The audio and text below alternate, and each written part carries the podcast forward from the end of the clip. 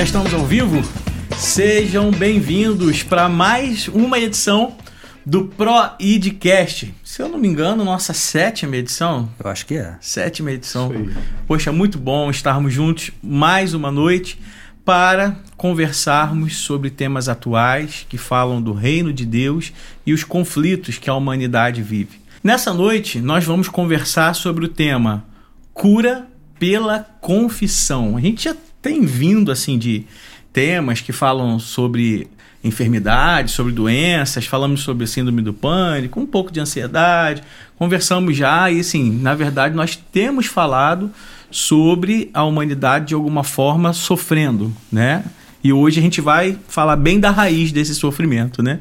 Então, eu sei que você que está me acompanhando, é possível que alguém que esteja acompanhando esse podcast nessa noite esteja doente, esteja doente na alma, esteja doente no espírito, esteja doente no corpo.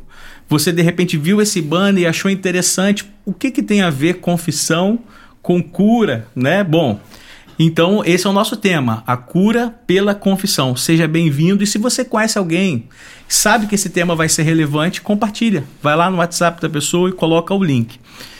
É, quem ainda não conhece o podcast, talvez você esteja aqui pela primeira vez hoje, né? Ou assistindo essa gravação, aqui se propõe esse encontro nosso. Hoje tem muito movimento, tem muitos, pro, é, muitos podcasts, né? Tem muitos encontros como esse, é, muitos relevantes. E, inclusive, a, a, própria plataforma do YouTube e essa questão da facilidade que as pessoas têm de comunicar algo, muitas pessoas hoje podem falar sobre muitas coisas. E nós, como filhos de Deus, aqueles que anunciam a verdade, não podemos nos calar, né? Com a possibilidade que nós temos um instrumento tão bom quanto esse, Sim. nós devemos, temos a missão de propagar o evangelho. Então, o Proedcast, ele se propõe a trazer temas atuais, todos eles dentro da cosmovisão bíblica. Mas o que quer dizer cosmovisão, né? Uhum é, seria a lente que a gente pega para enxergar alguma coisa, uhum. né? São um conjunto de crenças, conjunto de valores, a forma como a gente vê aquele assunto. Porque é possível que outras pessoas vejam a educação, suicídio, através de uma outra ótica, uhum. né? Mas o óculos que a gente coloca aqui é o reino de Deus. Essa é a nossa cosmovisão, essas são as nossas crenças.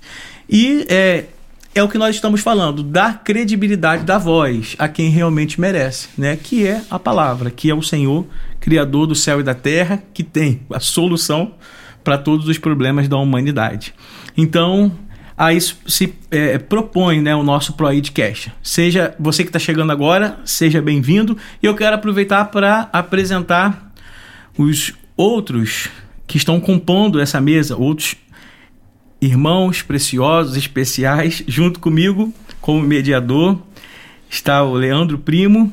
Boa noite. Companheiro de mediação, casado com Natália, pai de dois filhos, bombeiro militar, instrutor de primeiros socorros e pastor da igreja em São Pedro Opa. Aldeia. Boa noite, primo. Boa noite, Tiago. Boa noite a todos aqui, ao Rony, Alexandre, a você que nos acompanha aqui nessa noite. Que seja uma noite assim marcante para a tua vida. Eu, particularmente, estou muito feliz de estar aqui, porque esse tema é um tema que a gente é, já, desde que a gente chegou, desde que a gente se converteu, nós já é, recebemos esse tema, já ensinamos nos grupos caseiros, né, temos oportunidade de compartilhar nos apacentos e hoje, através da internet, da abrangência que a internet tem, a gente pode não só divulgar esse tema com essa profundidade bíblica, que o Senhor nos dê essa graça para isso, e também a gente cria um acervo para as próximas gerações. A gente hoje pode pegar esse material aqui e guardar isso para aqueles discípulos que ainda virão, que ainda se converterão em nome de Jesus. Então, estou muito feliz porque essa é a proposta também do Proidcast. A gente pegar os temas que marcaram a nossa vida, a visão que marcou a minha vida e poder, de uma forma, um bate-papo aqui muito descontraído, porém profundo, é, passar isso para as próximas gerações. E também, ah, em relação ao tema é, é muito, muito interessante a gente falar sobre isso, porque uh, eu, eu percebo que muitas pessoas não querem tocar nesse assunto. que a gente vai tocar hoje. Né? Muitas pessoas evitam isso. E algumas outras até tentam falar, mas falam talvez de uma forma um pouco superficial, infelizmente. Então a gente tem uma grande oportunidade hoje da gente servir as pessoas que nos ouvem com a graça do Senhor sendo profundo e bíblico em relação a esse assunto. Então estou muito feliz de estar aqui. Uma boa noite. Aliás, a mesa fechou com São Pedro da Aldeia, né? Verdade. Rapaz, tinha pensado nisso não, verdade. Então, quero apresentar os convidados que vão debater junto conosco, né? Vão apresentar, é, vão enriquecer nesse né, tema. Rony Tinoco, casado com Mariana, pai de Judá, Maria e Sofia.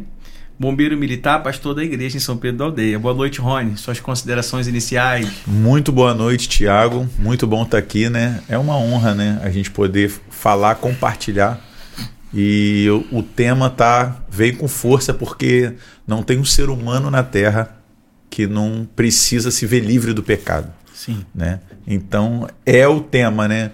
De crianças aos mais velhos, todos nós precisamos de cura, né? Verdade. E aí é muito bom estar aqui com o Alexandre, com o primo, a galera que sempre está aí atuando com a gente, muito preciosa. Boa noite para você e vamos desenrolar aí nesse assunto seguindo no desenrolo, né? Boa noite, Alexandre. Alexandre é casado com Elisângela, professor de matemática, atua no cuidado de jovens cristãos, né? É uma galera que está debaixo desse pastoreio abençoado aí. Boa noite, Alexandre. Então, boa noite para a galera que está assistindo a gente. Boa noite, Tiago. Boa noite, primo Rony. Boa noite a todos aí que nos assistem. A gente vem para cá com muita expectativa como o primo falou, é um assunto que marca a nossa vida, né? marca é, a nossa visão né, em relação ao, ao Evangelho, a nossa visão em relação como nós vemos Deus, como Deus nos vê, o que Deus espera de nós. E a minha expectativa é que muitas dúvidas sejam tiradas nesse tempo aqui. Eu creio que muitas pessoas serão abençoadas. Né? Você que nos assiste, né, nesse momento, se você conhece alguém que vive crises, né, crises e precisa de uma resposta de Deus, precisa de, um, de uma direção, de um caminho, como resolver seus problemas, eu te aconselho a você compartilhar, enviar para alguém. Eu creio que vai ser uma noite de muitas indagações respondidas. Amém. Em nome de Jesus. Amém. Amém. Amém. Bom, e a gente sabe da missão que nós temos nessa noite, né? Precisamos da unção do Espírito, da condução dele. Por isso precisamos orar. Amém. Primo. Posso orar? Por favor. Amém. Pai, a gente está aqui porque o Senhor nos chamou para estar nesse lugar.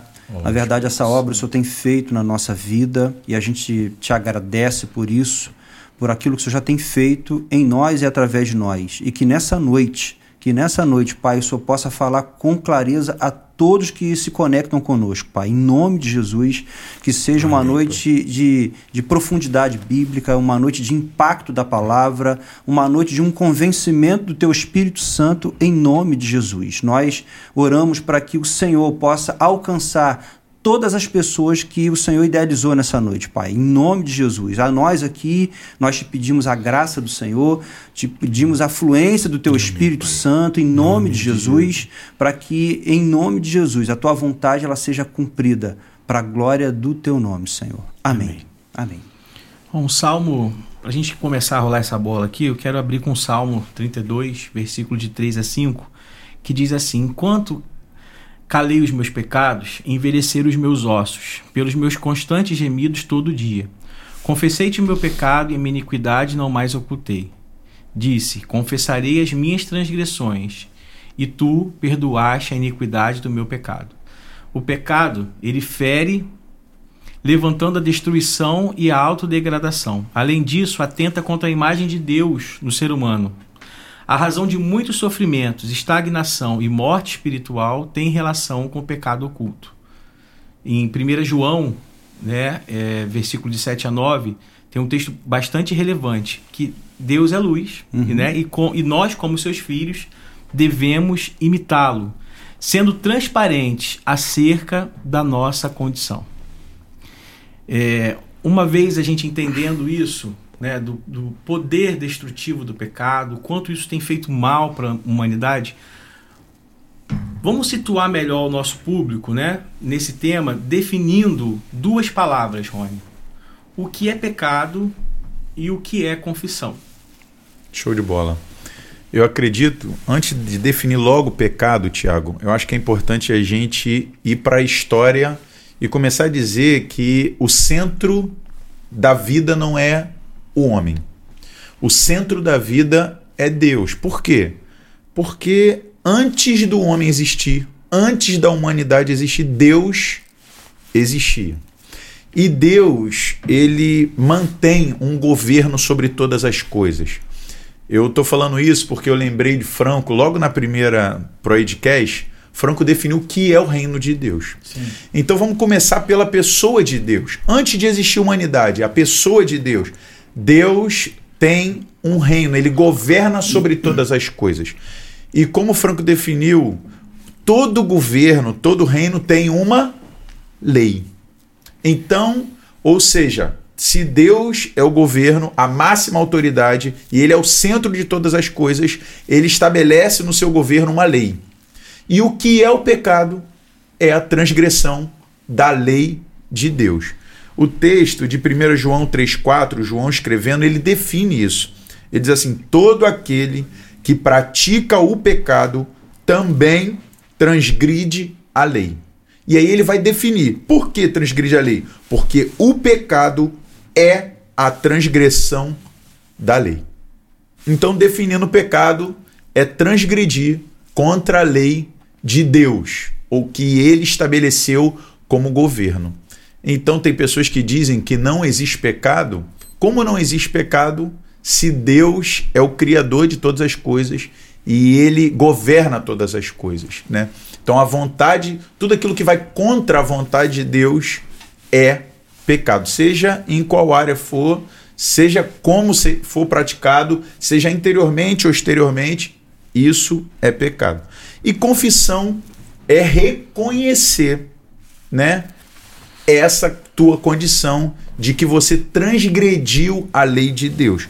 Confissão é reconhecer e expressar claramente, dando nome àquilo que você cometeu.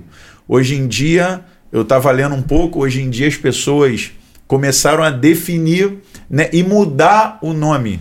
Né? Então, exemplo, não é mais roubo, não é mais furto. Ah, os eufemismos. Os né? eufemismos. Então, na verdade, confessar é você reconhecer que você fez, né, expressar isso claramente, mas dando o nome conforme a lei de Deus dá nome àquela obra ou aquela motivação. Muito relevante, né? E, e, você vê a tentativa, na verdade, do sistema mundo, a tentativa do nosso inimigo, da carne, em enfraquecer dois princípios tão fundamentais. É verdade. Né? Porque é verdade. tanto o pecado quanto a confissão é, é, é, existe uma proposta paralela, né? É, é, aquela famosa frase, botou água no leite, né? Uhum. É enfraqueceu para que realmente as pessoas não possam viver a plenitude, uhum, uhum. né? Porque Jesus veio para dar vida e vida em abundância. O pecado ele impede exatamente isso. Mas só o reconhecimento do pecado pode então trazer a cura necessária, né? Hoje as pessoas mais não se iram, elas têm crise de nervo. não rouba, faz apropriação indevida, né? Isso aí, ou seja, é inadimplente. Que palavra é essa? Não existe, acho que nem tá no devendo, dicionário. Né? É, tá devendo. Na verdade, a pessoa, na verdade, é caloteiro. Né? então, Rony, você pode dizer que é, o pecado é errar o alvo. Porque errar se Deus alvo. criou uma meta Isso. e a gente erra o alvo, escolhe fazer a nossa vontade. E confessar fala de admitir, fala de assumir e ter a mesma ótica de Deus. Então, Deus tem os seus princípios, a sua forma de agir, o seu tempo, e a gente em algum momento faz ao contrário, e quando a gente confessa, significa exatamente que a gente tem o mesmo parecer de Deus sobre aquele assunto ali. Você estava falando sobre dar fé à lei de Deus. É, isso aí. Colocar fé na lei é, de Deus. Eu confesso. É. Ter a mesma fé de Deus, é. a mesma ótica de Deus. Muito legal. As pessoas hoje buscam tantas terapias, né? Verdade. As pessoas estão buscando, né? É, é, é a terapia tal para ser curado de não sei de que, a terapia tal, é, as, as terapias. Todas ligadas à, à, à, alma, as terapias também fitoterápicas, terapias é, farmacológicas, Sim. os psicotrópicos, né? Não estou dizendo que em algum momento essas questões não possam ter a sua consideração, mas é a conversa que nós já tivemos algumas vezes aqui que precisamos relembrar, né? A tricotomia, né? O homem é espírito, alma e corpo. Né? Então, quando a gente fala de pecado e confissão, nós vamos tratar o homem no pneuma, né? Nós vamos tratar no espírito. O espírito que reflete. reflete reflete na alma e reflete no corpo. Eu imagino que as pessoas, ao verem o tema do podcast de hoje, né, é possível que alguém tenha sido atraído por esse tema porque tá, está enfermo, né, está doente, está passando. E, e, e quer entender que conexão pode existir entre cura e confissão. Sim. Né? E a gente começa a conversar sobre o pecado. Pecado. Que na verdade é ele que precisa ser confessado. E para ser confessado, a pessoa tem que entender o que é pecado, né? Tiago, é só a gente pensar que se não existisse pecado, transgressão da lei, a gente ia viver no paraíso. Não ia ter traição, não ia ter abandono, não ia ter egoísmo, egoísmo violência. Imagina, sem pecado. Então, quando você retira o pecado de alguém por meio da palavra, né? Quando o pecado sai por meio de uma confissão profunda, verdadeira, na verdade, o que, que vai se estabelecer ali? O céu vai estabelecer cura, vai estabelecer restauração, bênção. Né? Então, a cura pela confissão é exatamente tirar aquilo que está. É, é, é, tirar, vamos colocar assim, esse tumor, né? colocar essa doença, esse mal que está numa pessoa ou num grupo de pessoas ou numa nação, né? E aí se estabelece, né? abre porta até para Deus abençoar, agir. Eu tenho uma pergunta. Quando é que esse negócio começou? Aonde começou o pecado? O pecado, na verdade, antes da raça humana, começou no coração de um ser, uhum. né? Angelical, né? Que é era um querubim ungido da guarda, né? o diabo né, não era conhecido assim, alguns o chamam né, nesse, nesse anterior de Lúcifer, mas na verdade não tem, a Bíblia não descreve, né, porque Lúcifer é anjo e luz, mas foi no, exatamente no momento que um anjo que tinha sido honrado por Deus, na verdade quis ser maior do que Deus. E aí entrou esse, essa soberba, esse orgulho, e na verdade, quando entrou o pecado, nele ele foi então contaminando. A Bíblia diz que é igual um fermento, né? Que vai. E foi uhum. contaminando outros anjos, né? E aí, então, quando isso, quando ele vem para a terra, né? E o homem é, escolhe viver, né? Na criação da humanidade longe de Deus, o homem se torna filho do diabo. Que foi ali a, a, a, opção que, que primeiro Eva e depois Adão tiveram isso. de obedecer uma ordem clara de Deus, de não comer daquele fruto ali. É, foi de isso? desobedecer, né, é. no caso. Sim. Não é isso? É isso aí, a independência. Aí a independência. A independência, é. E a Bíblia diz que ali entrou o pecado no mundo. Sim, ali é, na eternidade, vamos botar assim, na eternidade não, vamos botar assim, no mundo espiritual Sim. entrou por meio desse anjo e na terra, na terra por meio da escolha, porque ali Ali era uma escolha de dizer o seguinte: a respeito do bem e do mal, quem decide sou eu. Não é a tua lei, Deus. A, a, a questão ali de Adão e Eva era essa. Deus, não é a tua vontade. Quem vai decidir o que é bom para mim e o que é ruim para mim sou eu.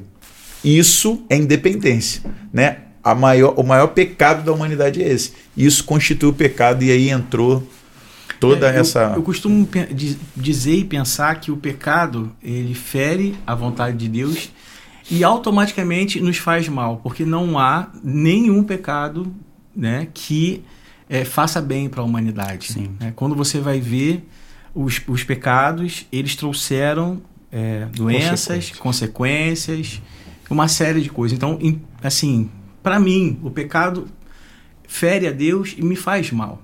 Né? É porque a gente foi criado sem pecado. Então tudo que vem de fora, que não era nosso isso, a origem, o plano original era semelhantes a Jesus, né? santos e irrepreensíveis. Esse era o propósito eterno. Toda a humanidade santa e irrepreensível. E quando entra algo de fora, isso nos fez envelhecer, aí vem doenças, Sim. morte. Eu normalmente, quando eu compartilho em, em cultos fúnebres, assim, as pessoas às vezes começam a atribuir a culpa a Deus do que está acontecendo. Ou então, às vezes, a gente pega um adesivo no carro, né? É, se Deus existe, por que há tanto mal, maldade, enfermidade e tal, tal? E eu sempre costumo dizer: esse não é o plano original de Deus. Então, a culpa do que está acontecendo hoje na humanidade não pertence a Deus, pertence a nós. Né? É, a gente vê que o pecado, ele quando entra, desfaz famílias e isso desfaz a sociedade. Uhum. Nós vemos várias doenças sexualmente transmissíveis, transmissíveis que vieram por causa do pecado. Né? Nós vemos pessoas sofrendo doenças emocionais oriundas do pecado, ou seja, o pecado ele realmente adoece o homem. Mas é possível, né? Através da confissão. Da confissão. A gente vai conversar hoje sobre uhum. esse. É uhum. isso que a gente quer conversar é, hoje. É, é, nisso aí, Tiago. Acho que você abriu um, um, Você introduziu aqui com o texto do Salmo 32, não uhum. foi? Enquanto, Davi falando, enquanto me calei. Né? Profundo isso. Né? Enquanto me calei. Então, é, pode ser que em algum momento esse pecado ele fique oculto na gente. A gente não confesse, já que a gente está falando de admitir, de assumir, a gente não assuma, a gente, enfim. E aí eu queria fazer uma pergunta para Alexandre aqui, é, até com base nesse Salmo 32, Alexandre. Quais são as consequências desse pecado quando ele fica oculto em nós, quando não, trouxemos, não trazemos luz a ele? O que você pode contribuir conosco aí? Ô primo, essa pergunta é muito interessante porque é uma tendência natural do homem. Hum. Isso começou lá com Adão e Eva, né? Você estava falando de como que o pecado iniciou na humanidade, foi através de Adão e Eva lá no Éden. E é interessante, né, quando a gente examina as escrituras, a gente vai perceber essa reação natural. Eles pecam e se escondem. Se esconde, Eles pecam, né? Deus chega ali no jardim, como de costume, e procura é eles estavam escondidos. Adão, cadê você? Por que, que você está escondido? Então, se a gente percebe, o primo, que essa questão, né, a gente usa uma frase assim: todo mundo quer ficar bem na fita, todo uhum. mundo quer ficar bem na foto. O ser humano ele tem essa tendência, né, de muitas das vezes usar máscaras, né, tem uma dificuldade de assumir os seus erros de ser honesto, de ser transparente. E isso é muito perigoso, uhum. né? porque é uma visão é, carnal, humanista, que no campo de vista espiritual, né, a visão de Deus para o pecado oculto, né, a gente vai ver claramente que o pecado não tratado ele gera desconforto interior, ele deprime a pessoa. Uhum. Né? A Bíblia fala que o salário do pecado é a morte. Né? Então, aonde tem pecado, tem morte. Né? Então, assim, primo, de maneira assim bem clara, né, a tua pergunta você me faz a consequência do pecado oculto.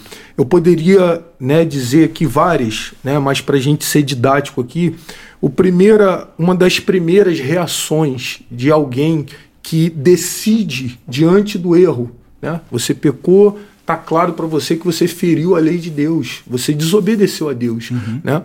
Então, você quando escolhe esconder esse pecado, ocultar, né?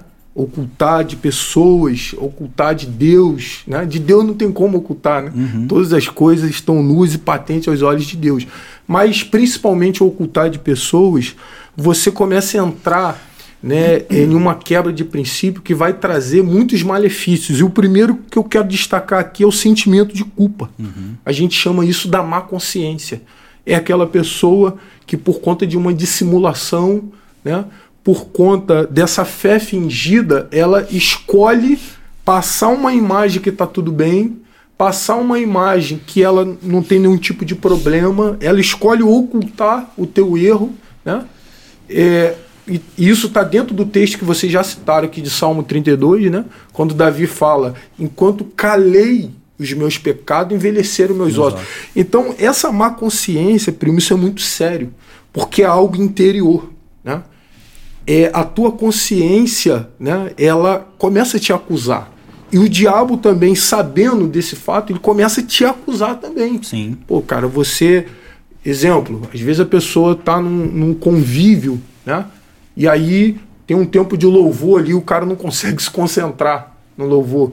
O cara está numa reunião, não consegue levantar as mãos. Já não olha mais no teu olho. Determinados assuntos a pessoa não quer mais tocar, não Verdade. tem autoridade.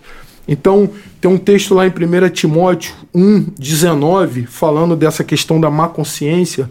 O texto fala assim: ó, mantendo a fé e a boa consciência.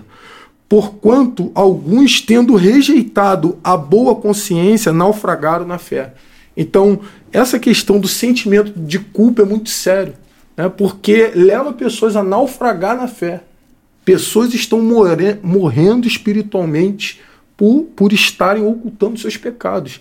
Né? E aí começa todo esse processo da má consciência, da acusação. A pessoa se sente indigna, acha que para ele não tem jeito, né? E aí foge de relacionamento, foge de foge relacionamento. Então assim, primo, é, essa é uma consequência, esse sentimento de culpa que tira a paz da pessoa, Sim. né? Que tira a leveza, a pessoa deixa de fluir, uhum. ela deixa de ter liberdade, né? Em Deus por conta dessa escolha.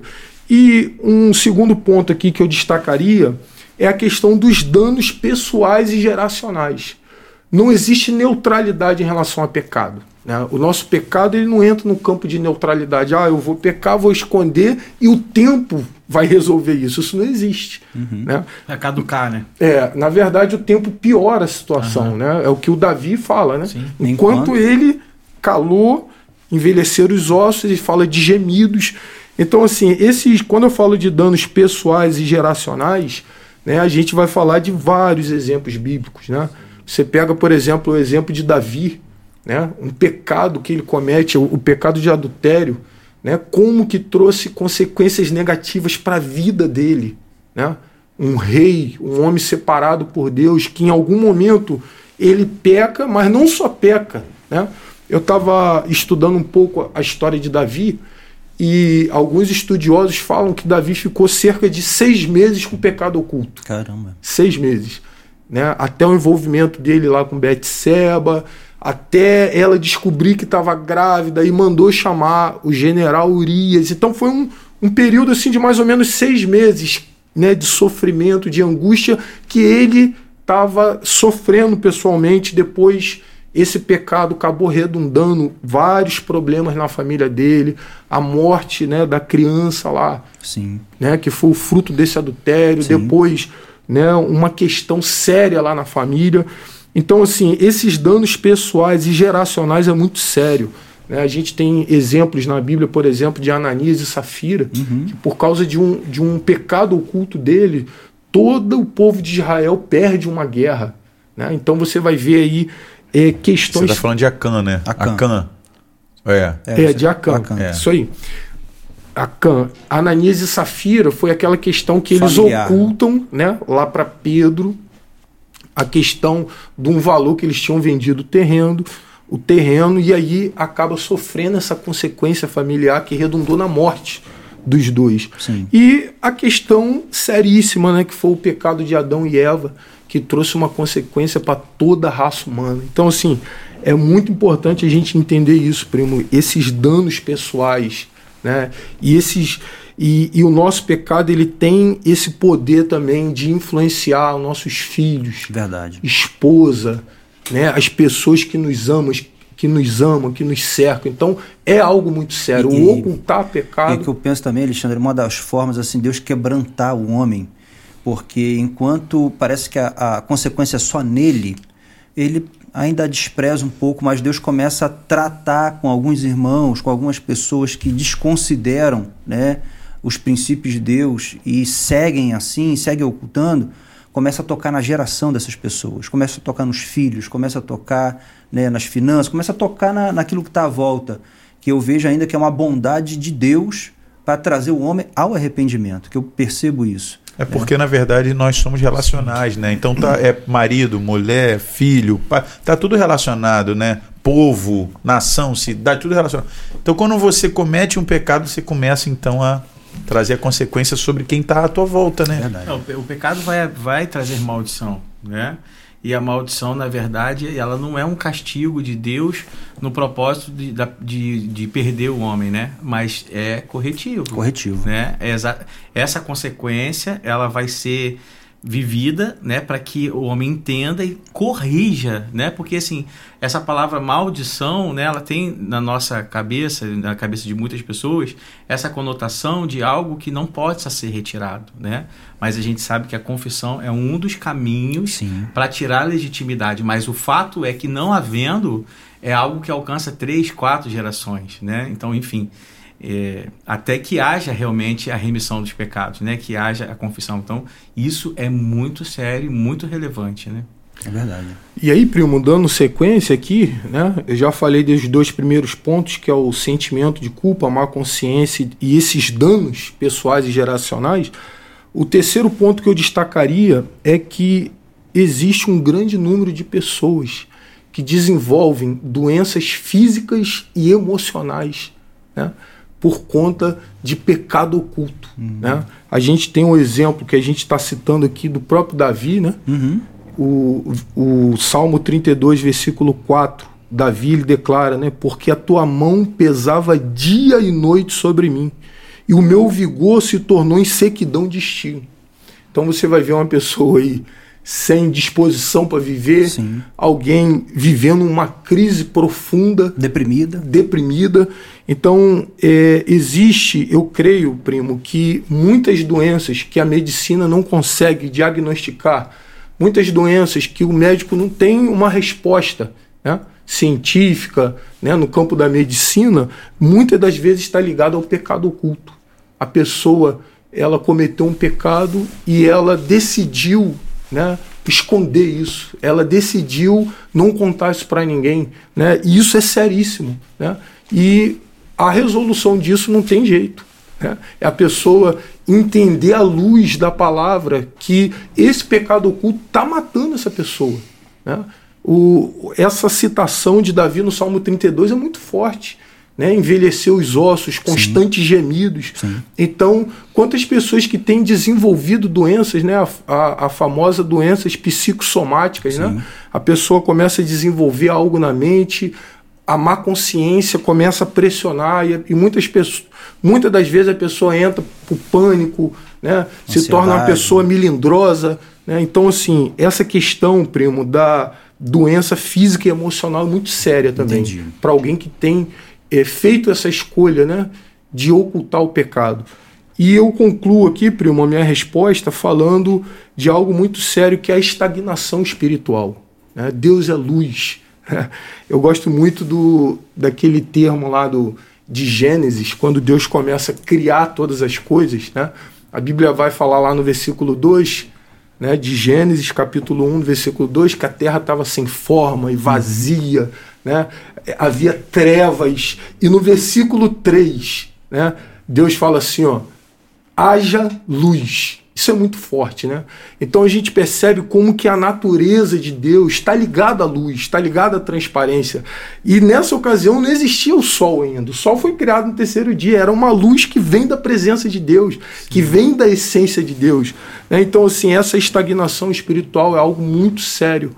Né? Provérbios 28, 13 é um texto que a gente conhece bastante. Né? Palavra fala: aquele que encobre as suas transgressões, aquele que oculta, Sim. aquele que esconde, jamais prosperará. Esse texto é muito forte, né? E aquele que confessa e deixa, e deixa alcança misericórdia. Então, assim, primo, é, existe hoje um número muito grande de pessoas que estão espiritualmente retidas, retidas. por Deus. Estão é, espiritualmente resistida por Deus, porque pecaram e não têm desfrutado dessa bênção que é andar na andar luz. Na luz. Esse está falando de pessoas que já caminharam com, com Cristo, mas enfraqueceram espiritualmente porque não, não trataram o pecado, é isso. Né? Exatamente. Porque a gente tá, é, é, falamos de doenças emocionais, físicas, né? Mas agora a gente está falando da morte espiritual, né? Exatamente. né? Aquele que de repente já caminhou e não achou que fosse tão relevante contar aquela, aquela situação, aquilo que ele fez, e aí foi morrendo espiritualmente. Isso Seria isso. E isso né? é tão forte, Tiago, que quando João trata esse assunto de andar na luz, de confissão de pecado, o que, que João vai falar? Se andarmos na luz, como Jesus na luz está, mantemos comunhão um com os outros. Então é forte isso. Comunhão e luz está ligado. Né? Exatamente. Então a nossa comunhão está ligado à luz. Né? Então geralmente a pessoa que escolhe esse caminho de ocultar pecado, a primeira coisa que ela vai fazer é se isolar, é se esconder. Né? E essa estagnação espiritual é muito séria, porque a pessoa deixa de viver aquilo que Deus sonhou para ela. Né? Então Deus tem um plano lindo para aquela pessoa. Né? Deus tem uma história maravilhosa para você, seja na tua família, seja ministerialmente, e por conta do pecado oculto você está retido. Né? É um poço entulhado, né? você deixa de fluir a vida de Deus. Entendi. É uma coisa interessante que você está falando, Alexandre, rapidinho. As pessoas hoje atribuem tanta, tanta coisa para alcançar uma prosperidade. Essa palavra prosperidade ganhou uma notoriedade né, na sociedade. Então, o que, que eu faço para prosperar? Eu gosto desse texto de, de Provérbio 28 que ele fala que jamais prosperará. Jamais, Mas quem né? confessa e deixa. É, ou seja, quem cobre, jamais. Uhum. Entendeu? Então, prosperidade está ligado à luz. À luz. Muito bom. Eu queria aproveitar para pedir o público para nos auxiliar no chat. Verdade. Nós estamos esperando as perguntas, as considerações de você de vocês. Lembrando que nós temos sorteio hoje. Hein? Ih, rapaz, que legal. Hein? Temos mais livro. Presta bastante atenção, porque no final vai ter aquela pergunta.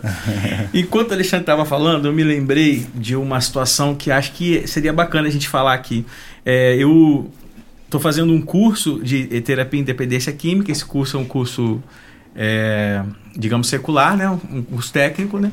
E então, é, o tempo de estágio que a gente tem nesse curso é numa clínica psiquiátrica. É uma, uma clínica no Rio de Janeiro, enfim. Então, é, eu precisei cumprir 120 horas e uma das tarefas que a gente tinha era colher a anamnese, que a gente era receber as pessoas que chegavam lá. Nessa clínica tinham pacientes psiquiátricos e dependentes químicos. A gente chama de dual, né? As duas é, com, é, com a comorbidade, né, as duas patologias. Então eu fui colher uma anamnese de um senhor que chegou lá e a, a, o, em que, que se é, define essa anamnese? Você vai ouvir o que a pessoa tem para dizer. Uhum. Não é uma questão técnica, você não vai avaliar, você vai ouvir o que, por que, que você está aqui, né? Por que, que você veio para aqui? E então ele, ele estava sentado na cama, extremamente deprimido, muito cabisbaixo, falando bem, um quadro de depressão, é considerado depressão maior na CID-10, tá? Que é a categoria da doença. E ele foi me contando toda a história e como ele estava se sentindo, de repente ele parou e falou assim: "E eu sinto muita culpa. Muita culpa porque depois de tantos anos de fidelidade conjugal, eu traí a minha esposa. Caramba. Aí depois ele continuou a citar outras coisas. Então, assim, ali, naquele momento, eu entendi a raiz, a do, raiz do, problema dele. Da depressão dele. Naquele momento. Né? Sentimento de culpa. O sentimento de a consequência de um pecado oculto. A consequência de um pecado oculto. Né? Que ele não teve coragem de dizer né? para a esposa. Enfim, então é muito sério. Você vê como uma instituição secular está tratando na alma uma causa espiritual. Né? Você vê pessoas, às vezes, Thiago, homens, né? Você falou isso aí, eu lembrei. Homens que no leito de morte Sim. chamam alguém para confessar. Né? Chama meu filho que eu quero contar para ele. Sim. Né? A gente viu isso muito em filme também. Em assim, filme. É verdade. Na verdade, é porque a pessoa teme o que, que ela vai enfrentar. Então, ela teve é, é, a coragem, eu vou botar coragem, mas não é a coragem, ela segurou esse pecado toda a vida dela, perdeu de desfrutar, como o Alexandre falou, de tanta bondade de Deus ao longo da vida, um casamento, uma família, um relacionamento, né? Tudo por conta de um orgulho, de um medo, de como a pessoa né, vai ouvir. E aí guardou isso tudo para no momento da morte né, trazer, ou num momento como esse, ou seja, num momento é, triste para uma pessoa, né, né, nesse momento sentado dentro de uma clínica, ali que ele vai tocar. Talvez nunca tocou isso nunca com ninguém. Né? Olha em que momento precisa chegar. Eu creio, Tiago, que esse tema é maravilhoso porque a voz de Deus para a gente é exatamente essa. Você não precisa chegar a uma condição dessa, né? Ao fundo do poço para você uhum. abrir o teu coração, para você confessar, para você. E é tão relevante, gente, falando de danos, né? É, que é, é essa tópica que a gente está agora, né? Falando de que danos o pecado oculto. Ele me citou, assim, foi uma coisa tão forte. Ele é, foi é, é, regredindo, não, foi degenerando né, Uhum. emocionalmente. O- esse homem, ele resolveu ir para a clínica, porque ela é uma clínica muito bonita, tem um, um- assim, uma, uma mata e tal, né? Uhum. É uma área é, nobre do Rio. Mas ele disse que ele se resumiu à poltrona da casa dele. E ele não saía mais da poltrona. Ele disse que ele tem muitas plantas do lado de fora, mas não conseguia mais Meu regar. Deus E céu. todas as vezes que ele chegava próximo à porta da casa, ele ouvia vozes acusando ele daquilo que ele fez. Cara, Olha a seriedade, Muito né? sério. Do, de al- onde alguém pode chegar, né? Verdade. Por causa desse. O, o, o Alexandre estava falando ali, o Thiago achei muito interessante, que dentro da resposta dele, ele falou que um, um dos danos é, são as enfermidades, né? as doenças, as enfermidades. E tem um texto em Mateus 9,35 que diz o seguinte: que Jesus percorria Jesus todas as cidades e povoados, ensinando nas sinagogas, pregando o evangelho do reino e curando toda sorte de doenças e enfermidades. Então, é, é algo até que eu queria perguntar ao Rony aqui, se existe essa diferença, Rony, entre doença e enfermidade à luz da Bíblia. O que, que o Senhor, né? Por que, que Jesus ele distinguiu aqui doença e enfermidade? Sim, doença, na verdade, no original tem a ver com um problema que afeta o nosso corpo. Ah, sim. né? E a enfermidade tem a ver com algo que é interior, que toca na alma. É tão interessante essa questão doença e enfermidade. Mateus 10 também fala isso, primo. É. Que a Bíblia diz que se há, presta atenção, olha que profundo. Se há no meio de uma comunidade alguém doente, né? Quando a, a- doença, na verdade, é, ela é de alguém que às vezes ainda está na condição de, de afastado de Deus incrédulo, a Bíblia diz orar e curar. Mas a Bíblia diz que quando, se entre nós alguém doente, manda chamar presbítero. Por que presbítero? Porque o presbítero tem uma graça de Deus para discernir se aquela condição daquela pessoa é um problema só físico Sim. ou se tem alguma questão que é pecado oculto. Uhum. Tu vê que o texto de Tiago 5,16 aí correlaciona. Aí Ah, ele diz: sim. confessai os vossos pecados uns aos outros e orai uns pelos outros para ser curado. Tu vê que tem gente que vai para um diagnóstico médico, o Alexandre falou isso, e não consegue, o médico não consegue, faz exames. E o médico não consegue discernir o que está cometendo a pessoa. Sim, tem uma, tem Né? uma categoria que não descobre e tem a outra, como eu falei, que tem o nome de uma doença, mas não, não é a causa não é aquilo, Sim, aquilo é uma sim, consequência. sim, sim. Né? Tem essas duas questões, né? Tem a que não encontra Aham. nenhum motivo para aquilo estar acontecendo e tem as que encontram respostas humanas para aquilo que é espiritual. Aí começa a tratar os sintomas. Ah, não, você está com insônia, então vamos tratar esse sintoma da insônia. Isso, remédio para dormir. Não remédio para dormir. Então, então, na verdade, essa questão, primo, quando fala de enfermidade ali, dá esse aspecto de algo que é, é, é no interior do homem, é na alma do homem e que, consequentemente, como a gente está ligado, essa alma começa então a trazer essa doença sobre o corpo. Aí tu Reflete sobre o corpo. reflete sobre o corpo. Aí você trata o sintoma, passa, daqui a pouco vem de novo e você fala, pô, o tempo todo essa pessoa. Aí as pessoas às vezes até atribuem, não, isso aí é a imunidade que está baixa, então Uhum. dá uma coisa da outra. Mas por isso que a Bíblia diz para chamar o presbítero. Não é qualquer um, ou seja, é alguém, esse presbítero é alguém que conhece a história. Habilidade para discernir. Isso né? aí, ele conhece a história da pessoa, ele sabe quem é essa pessoa, né? E esse relacionamento fala: não, isso aqui é uma questão de doença do corpo. Ó, isso aqui é uma questão mais profunda, né? E aí você, é, Franco conta uma história, né? Que ele vai visitar um hospital, lembra? É interessante, ele vai visitar uma pessoa no hospital e aí lá Deus dá uma palavra a ele para uma outra pessoa que estava no leito.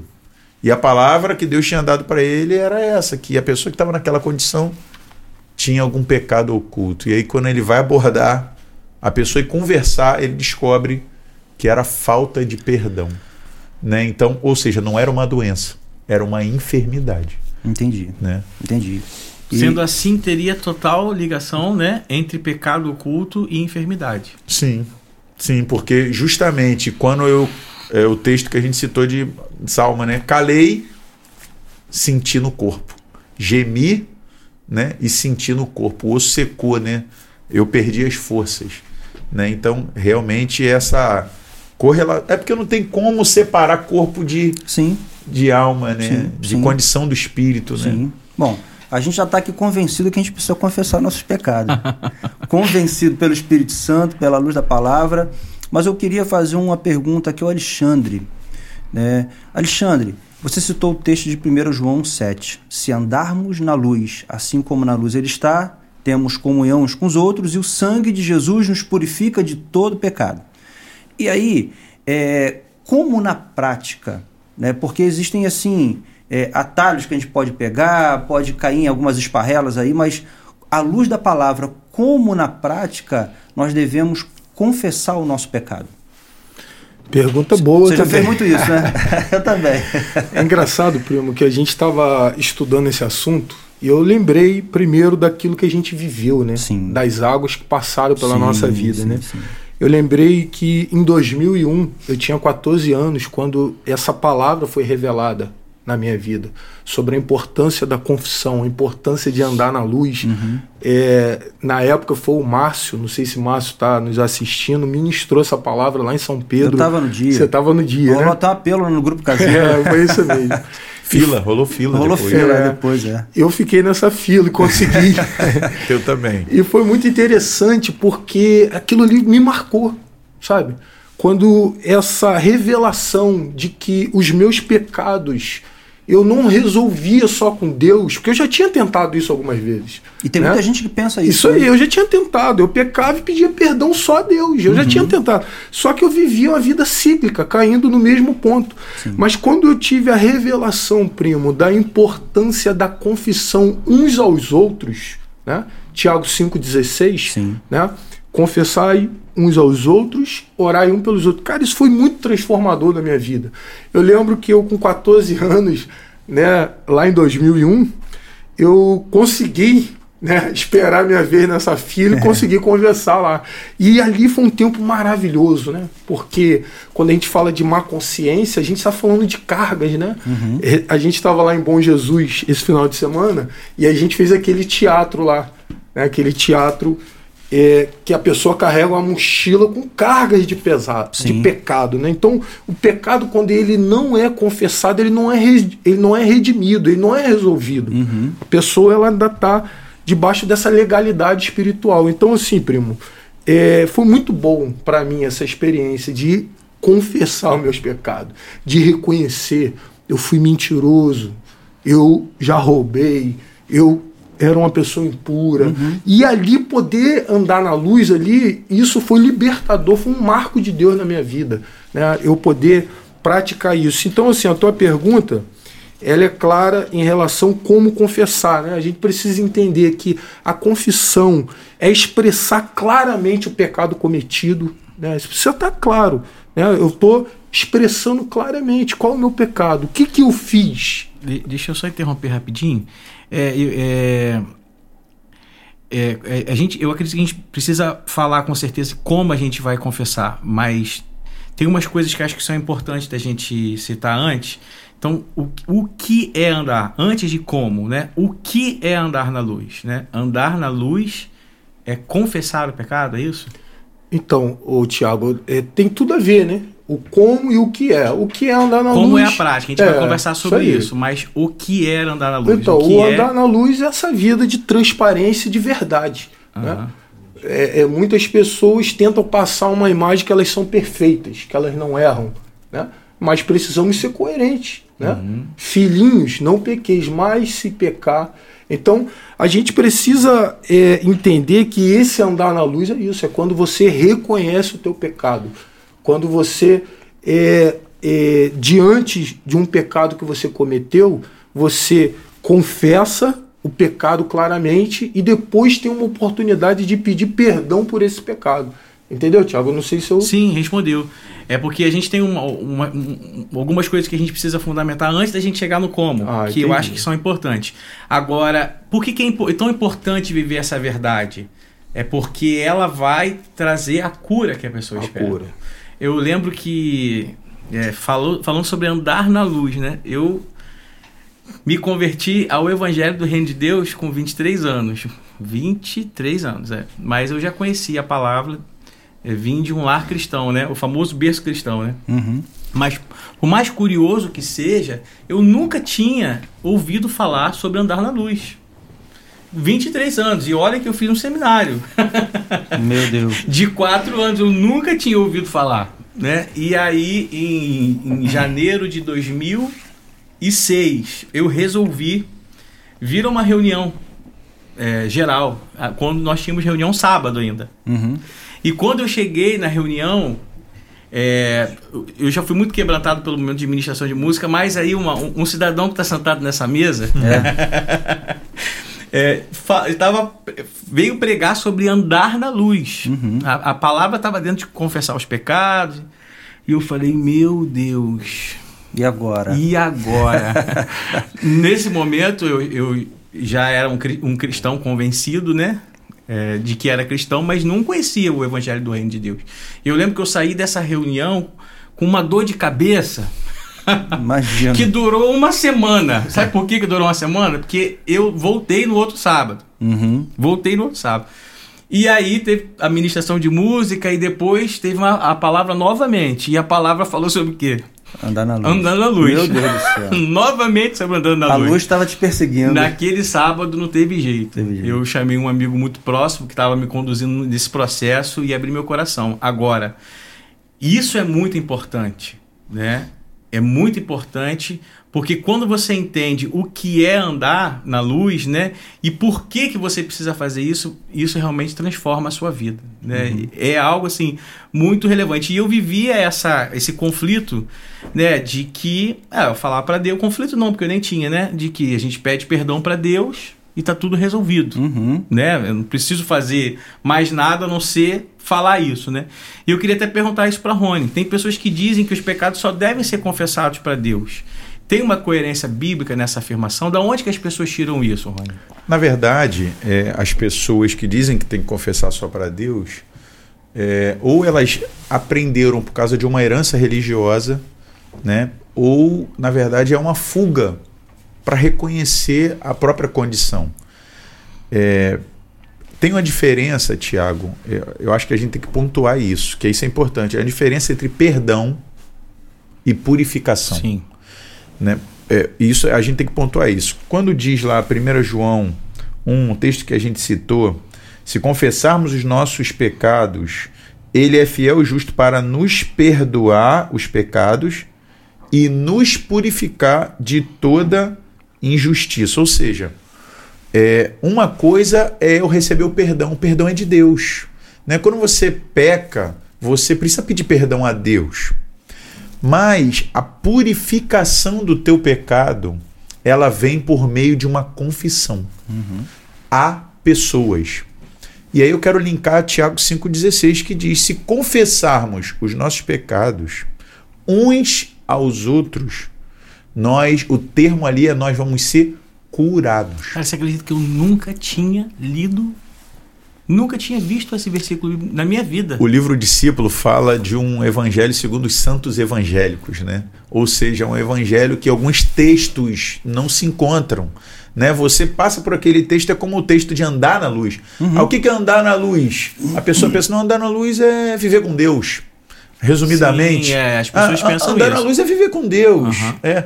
Mas andar na luz é estar claro. Né? Ou seja, eu posso estar com alguma sujeira aqui na luz? Posso. Né? Mas o que, que significa andar na luz? É, como o Alexandre falou, é estar transparente diante de Deus, mas diante também das pessoas à minha Sim. volta. De sorte que alguém que me olhe consiga ter a capacidade de dizer, Rony, você está sujo. Rony, você tem alguma coisa em você, né? No teu casamento, na tua vida, né? No- na comunidade, que você precisa ser limpo. Né? Então, o- andar na luz é, não é sinônimo, Tiago, vamos botar assim, de alguém que nunca vai pecar. Porque a Bíblia diz que nós, se alguém disser que não tem pecado, é mentiroso. A gente peca. Andar na luz é estar, né, ser visto diante de Deus e diante das pessoas à tua volta, né? Então, é, e a Então Bíblia não há diz base bíblica não isso. há base bíblica. A Bíblia diz que só vai haver cura Uhum. Por quê? A diferença do perdão E da purificação. da Isso, purificação isso, e a cura. é. São coisas diferentes. Diferente. né? Você só vai haver cura quando eu confesso uns aos outros. Sabe por quê? Porque quando você confessa aos outros, você trata com a coisa mais profunda que tem no ser humano, orgulho. Orgulho, com certeza. É porque quando eu tô aqui no meu quarto, eu falo, Senhor, eu pequei, me perdoa, tal, tal, tal, E tal, ele tal. perdoa, né, E ele perdoa. Ele perdoa, é. Lógico que ele perdoa, por, por causa do sacrifício de Jesus. Então eu recebi perdão. Só que eu vou continuar praticando isso. Sim. Então eu vou continuar ferindo não só a mim, como a gente falou, pecado fere não só a mim, as pessoas. Mas quando eu vou para o outro e eu abro o meu coração, aí na verdade eu, eu quebro o quê? O meu orgulho. Orgulho. E aí Deus começa a curar. Tu vê que Paulo se converte, né? Ele tem aquele encontro com Deus e ali normalmente, né? O que que você pensa? Não, Jesus agora vai tocar tudo com Paulo. Não, não, não. Entra em Damasco e vai ouvir através de um homem, né? É assim que eu quero tratar contigo, Ele podia Paulo. falar tudo na Podia hora falar ali, tudo pô. na hora. Né? Jesus sai do trono dele para falar com o homem, Imagina. mas não quis falar tudo porque queria usar Alguém. alguém. Então, isso, a confissão, É verdade. tratar com o nosso orgulho. É verdade. Né? E aí, esse é o grande desafio, né? Inclusive é o título desse livro que está aí perto de você, ó. Perdão e purificação. Já fica a dica, Franco. né? Aí, ó. Nesse texto mesmo, que a gente já falou eh, várias vezes aqui, enquanto me calei, meus ossos se secaram, você vê que nesse texto da Bíblia, enquanto me calei, calou de quem? Se Deus vê tudo. Sim. Com certeza, Deus já tinha perdoado Davi, ele deve ter pedido perdão para Deus, mas ele não tinha passado pelo processo da confissão, né? Então não há base bíblica para isso. Não há. Eu quero aproveitar para fazer uma interação com o público aqui. A gente tem, é, tem várias frases aqui, na verdade. A galera hoje está preferindo comentar do que É, fazer verdade. pergunta, Tô né? vendo aqui. Mas aqui a Natália Caroline diz: é, confissão liberta a pessoa porque você anda na luz e na verdade. E a palavra diz isso. E conhecereis a verdade, a verdade vos libertará. Muito forte. A Neide Vieira está falando muito bom esse tema abordado. É, a cura. Aqui tem mais um, um, um texto aqui do Neemias, o que encobre as suas transgressões, né? 28, 13. Neemias está falando aqui, citando a Bíblia, em Provérbios, jamais prosperará, mas aqui confessa e deixa, alcança a misericórdia. É isso aí. É, segue com a gente. Se você tiver alguma pergunta específica aqui, manda pra gente, por favor. Vamos seguir, primo? Bora. Bora. Ô primo, eu queria fazer um comentário. É, essa questão de pedir perdão só a Deus, eu tive uma experiência com um jovem, eu comecei a ajudar um jovem é, na escola, e um menino muito precioso, assim, veio de berço é, cristão, e quando eu compartilhei com ele esse versículo, Tiago 5,16, isso trouxe um impacto para ele muito grande, que eu lembro que quando eu comecei a falar sobre isso, sobre confessar uns aos outros com ele, ele falou assim, falou o que o Tiago falou. Ô, professor, eu nunca tinha ouvido falar isso na minha vida. E ele era um menino assim que tinha uma visibilidade no grupo onde ele se reunia, pregava e tal, tinha assim um líder de jovem. Aí eu fui e perguntei, cara, mas como que você resolvia os seus conflitos só questão de pecado? Aí sabe o que ele falou? Ele falou que pecava, pedia perdão a Deus no quarto e bebia óleo ungido, estava resolvido. Falei, puxa, Se essa moda pega, hein? Pô, imagina isso. Aí eu fui, né, orientando ele, mostrando na palavra. Mas, de fato, Tiago, muitas pessoas não têm a revelação disso, da, da confissão uns aos outros, né? Verdade. Então, Xande, eu queria que você completasse a tua, tua resposta, aquela primeira, como de pra, na prática, como a gente confessa. né? Como, como fazer, né? Eu já estou convencido, já, tô, já entendi que eu preciso confessar. Como? Então, primo, é, é muito interessante, né? é, esse assunto, porque a gente vai se deparar com uma questão é, da natureza do homem, né? Que é o orgulho, que é a vaidade, né? Que é essa coisa da simulação, da fé fingida, Sim. né? Muitas pessoas querem ficar bem na foto, né? É, e acabam, infelizmente, tendo uma ambiguidade na vida, né? Uhum.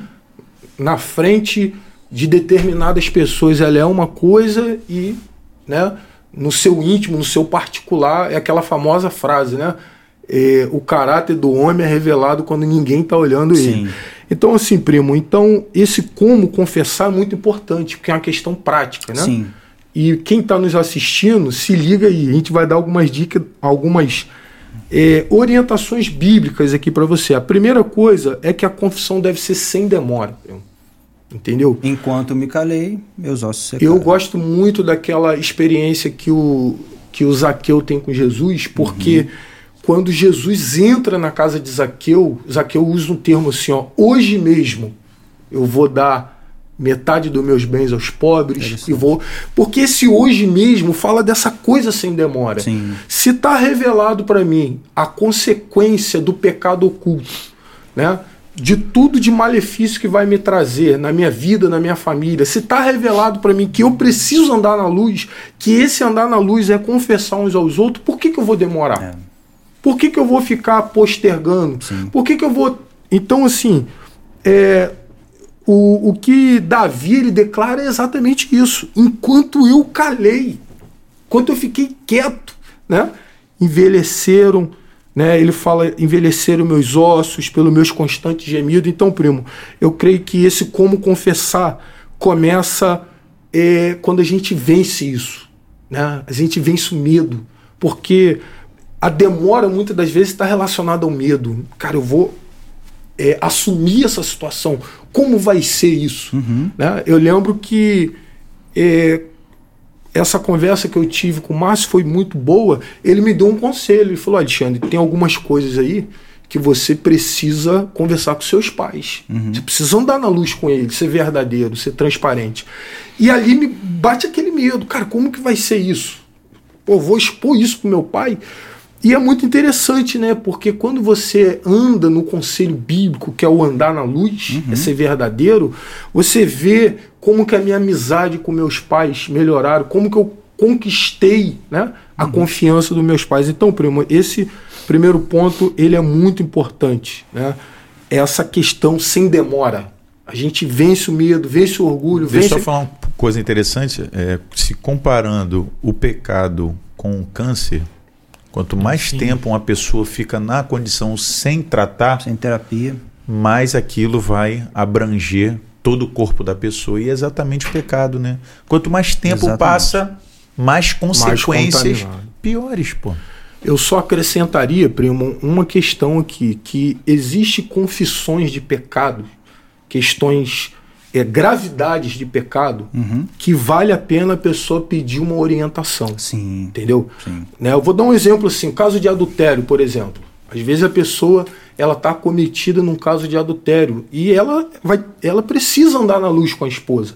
Esse é um caso que vale a pena ele andar debaixo de orientação, uhum. entendeu? Procurar o seu discipulador, uma pessoa madura, idônea, e ela, esse sem demora, tem essa observação Entendi. que existe situações que a pessoa ela vai precisar né, dessa ajuda, da cobertura, dessa orientação. Entendeu? Bem, Alexandre, só é, é importante dizer isso, né, que na verdade um princípio, que é o princípio da confissão, não anula o princípio da, do conselho, da Sim, submissão, do ouvir conselho. Então, não, ah, não, eu vou andar, eu vou confessar sem demora, mas não anula o conselho. Então, é sempre importante você né, ouvir alguém que tem uma graça de Deus, uma pessoa né, que já tem caminhado contigo, porque um princípio não quebra o outro. E né? na verdade vai até qualificar Com essa certeza. tua confissão, esse teu tempo aí. Com certeza. É, é, Tiago 5,16 fala se confessarmos é, uns aos outros, né? Então, quando você leva isso para alguém, né, um líder, um discipulador, um pai na fé, você já está cumprindo esse princípio de confissão, ainda que não seja ele uhum. é, o objeto de ofensa direto, né? Uhum. Uma vez que quando nós pecamos, ofendemos, Sim. ferimos o corpo, o corpo de né? Cristo. Mas isso é muito relevante. Pode ser que alguém esteja em casa nos acompanhando, ouvindo, está sendo tocado, Uhum. né? E percebe que a condição é, é, de enfermidade tem uma causa espiritual. Né? Então é importante que a pessoa atente realmente a essa recomendação. Ok. Então esse é o primeiro ponto, primo, dessa questão de você ir sem demora. Uhum. É Entendeu? Entender que o pecado tá te matando, tá te desviando do propósito. É igual fermento. Exatamente. Quanto mais fica, mais leve é da massa. Beleza, aí você entendeu isso, cara. Eu preciso confessar, preciso resolver logo essa situação. E aí vem o segundo ponto, que é que a confissão ela deve cobrir toda a, toda a área da ofensa. Sim. Isso aqui é muito importante Sim, também. sim. Né? Porque existem pecados que você comete contra o corpo. Existe pecado que você comete contra Deus, mas existe pecado que você comete contra pessoas. Uhum. O furto, por exemplo, né? Uhum. a ofensa, A própria traição, adultério. A, a própria traição. Então, é, você precisa ir a quem de direito. Né? Na experiência que eu estou citando aqui, eu mentia para meus pais, então eu precisei Uhum. ir até meus pais Sim. e falar: ó, eu quero pedir perdão a vocês porque eu andei um tempo um caminho de mentira, ocultando meus pecados. Né? Então, assim, prima, esse ponto ele é muito importante. Romanos 13, 8, a Bíblia fala assim: ó, a ninguém fiqueis devendo coisa alguma, exceto o amor com que vos ameis uns aos outros, pois quem ama o próximo tem cumprido a lei. Então a gente não pode ficar devendo.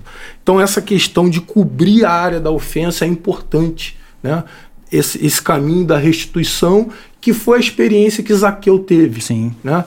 É, Zaqueu, quando ele recebe Jesus, e eu penso que a presença de Jesus ali né, revelou o pecado de Zaqueu, ele fala, cara, eu vou cobrir minha área de ofensa, eu vou restituir né, a quem eu roubei. E o terceiro ponto, primo, que é muito importante da confissão, é que a confissão ele deve ser com restituição, né? E essa restituição, ela também ela é muito profunda, né? Eu já citei aqui algumas vezes esse exemplo de Zaqueu, né? E você tem questões práticas, né? Uma pessoa que roubou, por exemplo, uma pessoa que está fazendo posse de um objeto que não é dela, Sim. né? O que, que ela deve fazer? 1 João 1,9 fala sobre isso, né? Se confessarmos os, vossos, os nossos pecados, ele é fiel e justo para nos perdoar os pecados e nos purificar de toda injustiça. Então, esse processo de purificação, esse processo de cura, ele anda junto com a restituição. né? Enquanto você caminha, né? é, voltando a quem de direito, pô, se você mentiu para alguém, volta até essa pessoa. Né? Se você fechou o coração para alguém, volta até essa pessoa e você resolve isso. E, e essa cura, né? ela, ela chega, entendeu, primo? Então, assim, Entendi. de maneira é, bem prática, né? E, eu- deixa eu interromper um pouquinho. Pode falar. Eu acho que isso faz toda a diferença. Porque olha só. É, tá, eu, eu sei que eu pequei, eu vou confessar o meu pecado e eu vou é, pedir perdão, eu vou tratar isso, né? Porque olha só, uma vez eu estava na época do Proed TV, a gente estava falando, fazendo uma matéria sobre é, a importância da verdade, né? E eu fui conversar com um psiquiatra da cidade de Cabo Frio e fiz exatamente essa pergunta, doutor. Quando alguém, é, a- gente sabe que as pessoas elas mentem, mas chega um momento, né, da terapia ali que ela se sente bem, à vontade, e de repente ela te conta alguma coisa que, que ela estava escondendo, uma mentira, uma coisa oculta. Isso traz ah, um- uma melhora para o quadro da pessoa? Aí ele falou: sim, com certeza. Na hora que a pessoa fala sobre o assunto que, que tá travando ela, um abuso, uma coisa que ela fez, um abuso sexual, ou algo que aconteceu com ela, ou que ela cometeu, enfim. E isso faz todo, a toda a diferença. E a gente pode pegar, inclusive, corrente como a, própria psicanálise, que diz que a cura pela fala, a cura pela palavra, quando a pessoa fala. Porém, não basta só falar. Isso que eu acho muito relevante do que Alexandre está falando. Né? Porque a gente vê outros modelos de confissão, onde alguém de repente vai, confessa para o outro e de repente, a partir dali não vai acontecer nada. Não é só dizer. Né? Então, assim, andar na luz não é só você chegar e contar algo para alguém. Não é só você falar sobre. Isso é um ponto importante, né? Aquele que confessa, não é isso? E Deixa. mas para deixar tem um caminho, porque não é uma graça barata, né? A gente tem que considerar isso, verdade. senão nós vamos achar que outras questões terapêuticas resolveriam. Então é só a pessoa contar, aí corre o risco das confidências, né? Então eu vou contar o que, que vai acontecer depois disso, se eu pequei, se eu é exatamente esse caminho, né? São esses pontos que vão trazer a cura, né? E eu queria aproveitar para fazer uma interação com o público aqui. É, é uma pergunta do, do Ricardo, não, Ricardo, é, Ricardo Rodrigues, né? Isso. É, O Ricardo fez várias considerações aqui. Uhum. E uma delas é assim: se eu confessar para essa pessoa, ela não vai ficar mais magoada, né? Do que se eu escondesse. Esse né? é o medo da rejeição. O né? medo medo da rejeição. Isso, eu acho que a gente poderia aproveitar né? E falar sobre isso agora. Quais são os motivos mais comuns, Rony, para as pessoas não confessarem seus pecados? É, é a, a, primeira é aquela, é, na verdade, é aquela coisa de eu só confesso para Deus e não para os homens. Esse é o primeiro, uhum. né? Como a gente já falou, na verdade Deus perdoa, mas Deus usa pessoas. O processo de você abrir para uma pessoa te cura, porque trata com teu orgulho, né? E você vai ter um caminho prático de restauração. A segunda coisa é, é, é esse argumento é, humanista é que o tempo resolve. E a gente já falou isso aqui, né? Sim. Que o tempo, na verdade, não resolve. Não resolve. Pelo contrário, você contou a experiência de um senhor que, quanto mais o tempo passou, mais ele, ele chegou ao ponto de ter que procurar uma ajuda profissional. Terceiro é o medo da rejeição. Mas eu lembro, eu conversando uma vez com um amigo e eu falando sobre isso, na verdade foi um outro irmão, o Chagas, né? A gente chama de Chagas Guto, estava conversando com um irmão no quartel e ele começou a contar o testemunho dele, né, pessoal, de restauração na vida dele. E quando esse outro irmão ouviu, falou: "Tá doido, rapaz? Se eu falar todos os meus pecados para minha esposa, rapaz, vai acabar o meu casamento". É, é importante dizer, como Alexandre falou, que existe um trato pastoral Sim. nessa questão. Né? Nós, quando tratamos com algo relacionado à vida das pessoas, a vida das pessoas não é assim que a gente vai falar, não, vai, faz e acontece. Há um preparo, tanto da parte de quem confessa, uhum. quanto da parte de quem vai ouvir, quem vai a, ouvir a confissão. Sim. Há momentos. Responsabilidade, sim, né, sim. Vidas, é, né? é, então, é, esse medo da rejeição, com certeza, é, é fruto, às vezes, de uma falta de preparo pastoral né? Porque quem está presidindo e conduzindo esse pastoreio, ele precisa se preocupar não só com quem está querendo confessar, mas ele precisa se preocupar com o outro lado, né? E como o Alexandre falou, quando a coisa é pastoreada profundamente, né, é, com clareza, né, indo biblicamente, né, a verdade é que o que acontece todas as experiências que eu tive e que eu ouvi outros irmãos pastores Sim. conduzindo essa questão, todas elas que foram bem tratadas, a consequência foi restauração, a consequência sempre foi ganho, né? ganho, confiança. Eu já levei um irmão que chegou no meio da igreja e ele já não tinha mais pecado, mas ele estava confessando um pecado da história antiga. Não vamos nem entrar obras nesse ponto, mortas, né? são as obras mortas. Vamos entrar, senão a gente abre muita. É. Mas ele, na verdade, falou: olha, eu furtava. E eu preciso da cura, eu preciso restaurar. Entendo que é uma obra morta, eu não pratico mais, mas eu preciso, conforme a palavra, é, lá em Éfeso, né? As pessoas Quatro. já tinham deixado a, a magia mas levaram os livros para queimar. Não tinham mais relacionamento, mas levaram os livros. É, então, ele foi, Tiago, e a consequência dele ter confessado por ex-patrão, fruto de uma conversa, pastoreio, oração, né? a gente preparando ele, o fruto, sabe qual foi? Um nível de confiança desse ex-patrão num irmão que trabalhava com a gente, né, que reunia com a gente e trabalhava com ele, ainda estava trabalhando. Então eu fui levar um jovem para confessar furto. Quando terminou aquilo que o ex-patrão né, conseguiu ouvir e a gente conversar sobre o assunto, o tempo passou e o fruto foi o seguinte: rapaz, se um jovem, né, vocês estão tendo seriedade para trazer um jovem aqui e reconhecer o que fez, vocês são pessoas sérias. Se vocês são pessoas sérias, um de vocês trabalha comigo. Então agora vai ser meu gerente. E aí foi dando chave de tudo, cheque assinado a pessoa se tornou uma pessoa de confiança. Sim. Então. Eu acho que se a gente for falar de todas as histórias que nós conhecemos, em primeiro lugar, a nossa, né? Uhum. É, faltaria podcast. Né? A gente vai sair daqui meia-noite para de dizer de todas as pessoas que optaram por obedecer a palavra. Porque essa palavra não é uma palavra do Tiago, não é uma palavra do Rony, Sim. não, não é uma, palavra, palavra, do nosso grupo. Do nosso grupo, Sim. é uma palavra de, de Deus, Deus, de né? Deus. E assim, não há possibilidade de você andar na palavra e não ser bendito. Eu lembro sempre da condição de Pedro. Pedro negou Jesus, né? Ele negou. Pedro era um discípulo muito próximo, né? Naquele momento aí ele negou, sentou ali, né? Negou, enfim. Pedro passou por um processo de restauração, porque ele estava tão mal que Jesus teve que chamar ele pelo nome, mas ali foi o momento onde ele confessou, restaurou, pediu perdão, né? Tanto que o Senhor deu um novo legado para ele. E Pedro pregou para 5 mil pessoas.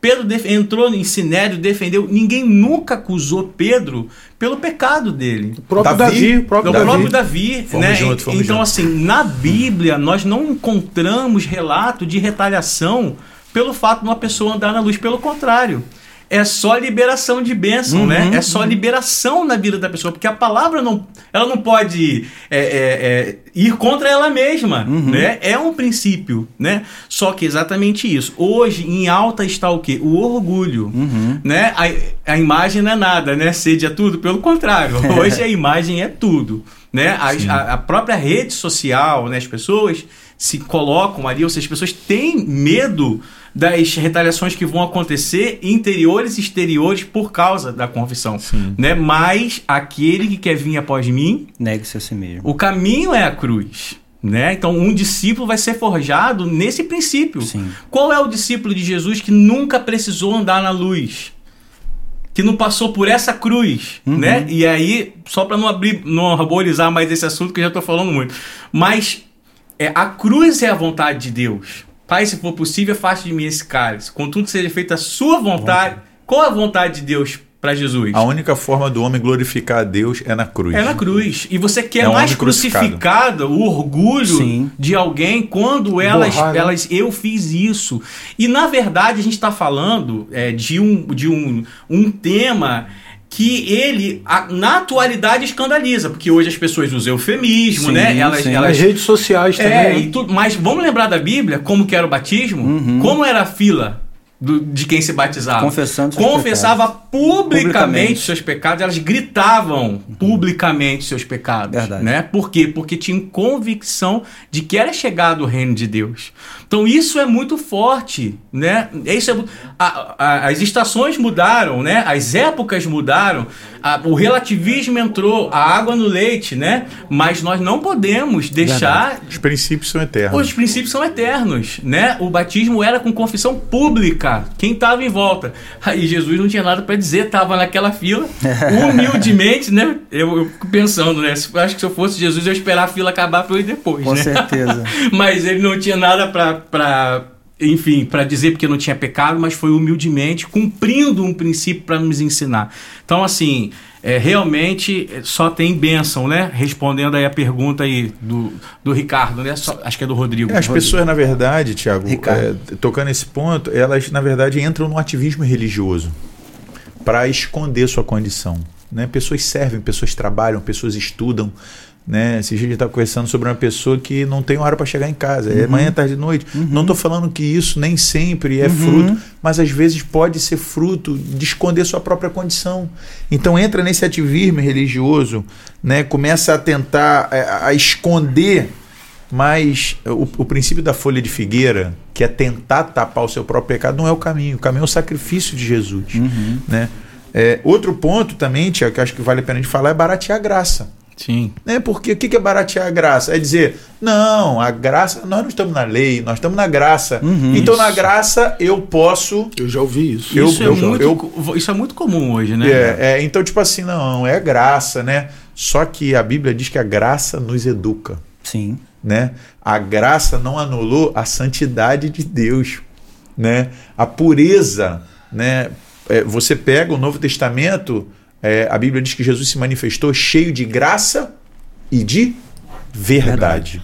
Então, a gente não pode baratear a graça dizendo, não, meu irmão, que eu pequei, eu vou aí, eu entro no quarto, vou pedindo perdão de tempo em tempo e vai tudo bem.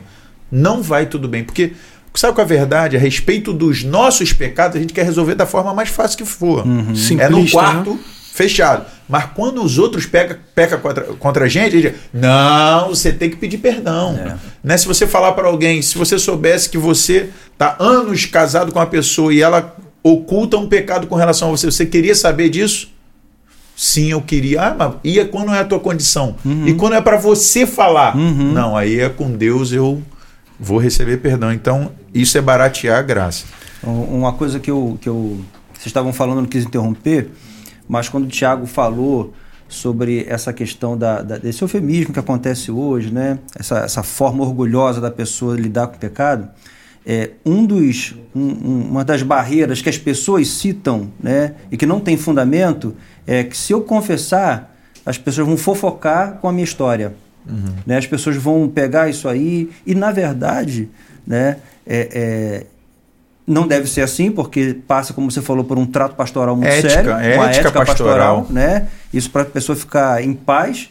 E ainda assim, se em algum momento alguma coisa errada acontecer, eu, eu lembro daquele texto onde fala que é, é, Davi ele pecou ocultamente com Betseba, mas Deus quis expor aquele homem ali, fazendo com que o seu filho tivesse relação sexual com todas as concubinas no pátio do, do, do reinado Sim. lá. O que né? você fez às ocultas foi a fala de Deus. Exatamente. Eu vou revelar a, a, plena luz. Né? Exatamente. Eu acho que, que, que vale a pena, você entrou nisso, falar da soberania de Deus. Afinal de contas, sobre o que, que nós estamos falando? Né? Nós estamos falando da vontade de Deus para o homem. Uhum. Deus não perde o controle. Imagina se um filho de Deus se presta a cumprir a vontade do Pai, ele não vai permitir não que vai. nada além do que seja plano dele para a pessoa que esteja no processo de, de perdão e purificação. Vai cooperar para o bem. Vai cooperar para o bem. Então nós não devemos temer o homem que nada pode fazer, né? Porque na verdade Deus, de fato, está no controle de todas as coisas.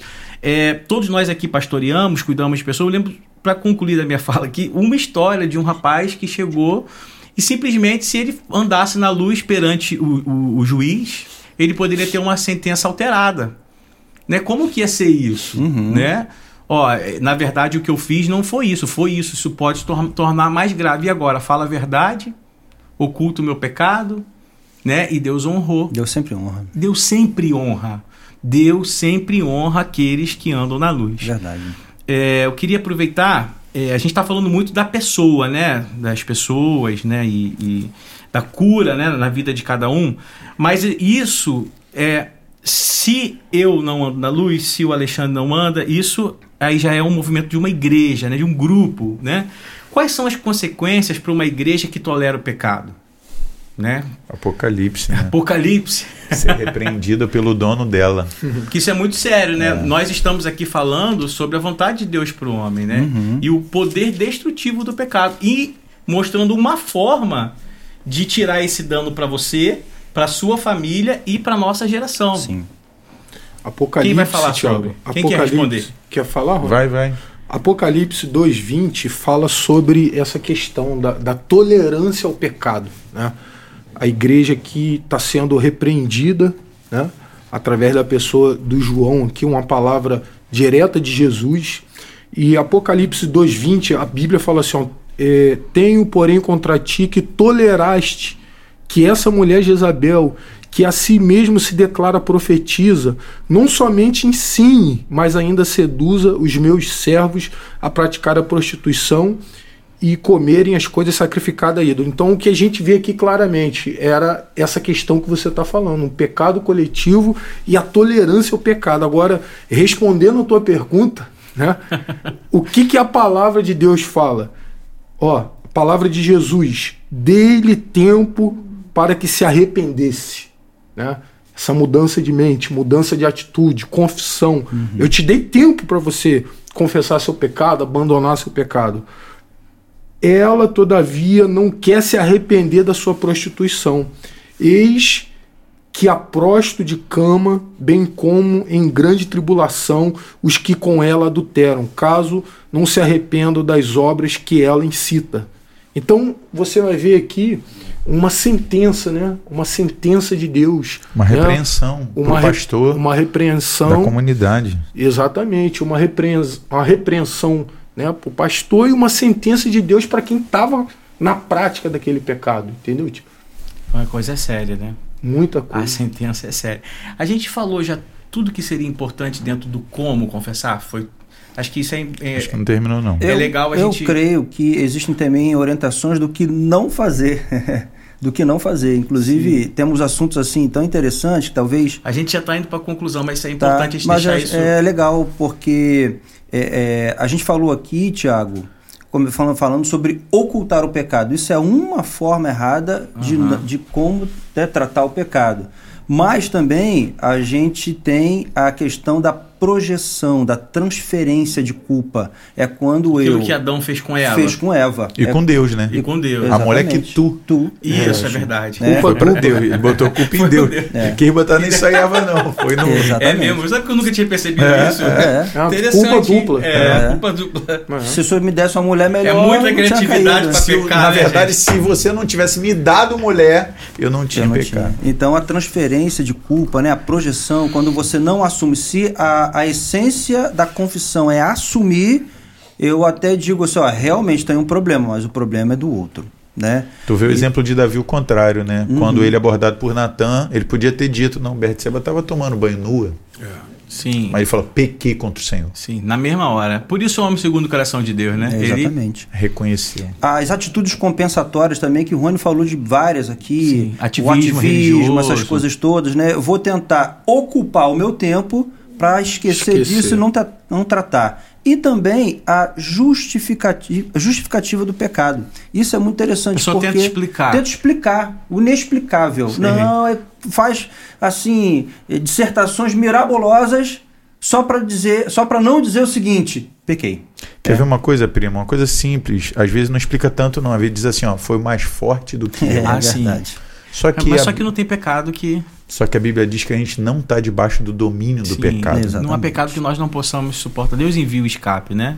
Isso é um texto bíblico, né, tentação, Tiago? é. Sim, são textos. 1 Coríntios 10, 13 fala É. que toda tentação que o homem passa, junto com a tentação, vem um livramento Sim. de Deus. A carne Então é esse fraca, discurso, né? O pessoal e- fala, né? exatamente, esse discurso de que ah, eu não aguentei, não tinha jeito, isso você não pecou porque você não aguentou, porque você quis. Você escolheu. Né? Você escolheu. A pessoa, É. na verdade, que está em Cristo, ela escolhe pecar. Escolhe pecado. A pessoa que não está em Cristo, ela é Ela é escrava. escrava. escrava. Ela é escrava. Ela Ela é está escrava, sim. tá sob domínio. É isso aí, Tiagão. Eu creio que é isso aí. Fechamos? Fechamos. Tudo que é relevante. É, muito bem. Assim, é um assunto muito é, rico e um assunto que nós temos muito o que falar, né? A gente procurou é, trazer um embasamento bíblico, né?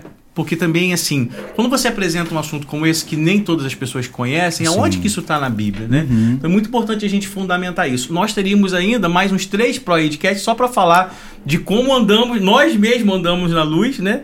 E como nós vimos histórias de restauração daqueles que andaram na luz. Então nós podemos entender claramente que há cura, sim. Há cura. Eu me lembro que quando eu é, ouvi essa palavra de confissão que o Rony trouxe quando eu cheguei, e quando na semana seguinte eu ouvi a mesma palavra, e eu sofria com uma cadeia de pecado há muitos anos, é muitos anos, muitos anos. E eu tive a oportunidade de entender a palavra e procurar uma pessoa que me ajudasse, e eu abri meu coração.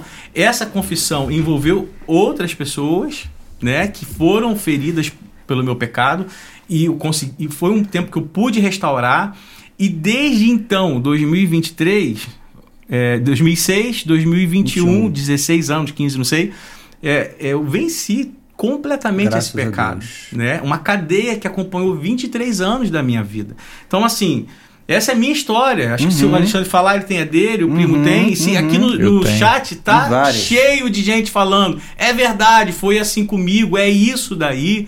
Né? Acho que é um ponto também, só para tocar, Tiago, interessante, que o andar na luz não é uma vez na vida. Sim, O andar fala de viver. Constância. é uma né? constância, né? É, então. Permanecer. É. Às vezes a pessoa acha, não, porque fulano é um pastor, ele não peca. Sim. Então, na verdade, eu- o que eu fico mais maravilhado no evangelho do reino é que nós, todos nós, essa palavra está sobre todos nós. Uhum. Tem gente que diz, não, isso aí é só para quem é, faz parte da comunidade, mas os pastores não. Sim, vi- Na verdade, temos essa- que andar na luz. Essa palavra é para todos nós. Nós vivemos isso, né? Isso que é maravilhoso. O evangelho alcança. Eu sou pastor, mas sou uma ovelha do rebanho. Preciso ser pastoreado, né, pelos meus irmãos. Eu digo da né? minha história porque eu alguém que lutava há anos com uma cadeia. Eu tô falando uma coisa específica, né? Como o tema, a cura Sim, sim, sim. pela confissão, né? Pode ser que pessoas estejam ouvindo a gente, fala, eu, eu sofro com tal cadeia que eu não venço na minha vida há anos. Uma cadeia de pecado, uma cadeia emocional, uma cadeia sentimental, um sentimento, um complexo, né? Já procurou várias várias possibilidades de ajuda, né? Mas entende que há um fundo espiritual nisso, né? Então, realmente é muito relevante a gente poder falar sobre isso e o poder da cura através da confissão. Eu creio que o teu testemunho agora é um, um desfecho muito legal do, de quem está nos ouvindo, foi alcançado pela palavra e agora, de fato, o que fazer? Quero confessar, não sei, procurar alguém maduro que acompanhe a sua vida, né? abrir o teu coração e buscar esse tipo de ajuda. Muito bem, a gente precisa ir para o encerramento para poder Já? não delongar tanto, Meu né? Deus. Tem sorteio. Tem sorteio. O sorteio, na verdade, é Eu- para quem responder a pergunta mais rápido, é isso? É, eu tenho, eu tenho aqui uma sugestão. Um Então texto. tá. Posso falar? Pode falar, vai lá. O, te- o texto de 1 João 1,7, ele é o seguinte: é- vai ter que completar esse texto. A primeira pessoa que completar essa última palavra do texto, ela vai ganhar o livro do. Qual é o livro? Promício? Da, Vamos lá. Na verdade, são os ofertada livros, pelo, os né? livros, ofertado pelo Promício. Os Eita. Ih, não, tá recheado, hein? Ó, já vai ganhar perdão e purificação. Perdão e purificação. Que se tiver alguém alguma dúvida, né? Ah, aonde Muito é? bom livro, muito Vamos lá, bom. pessoal da técnica. Lá, fecha aqui então. Ó. Nós, inclusive, deixamos a dica dessa leitura Muito boa. do perdão e purificação do Sérgio Franco.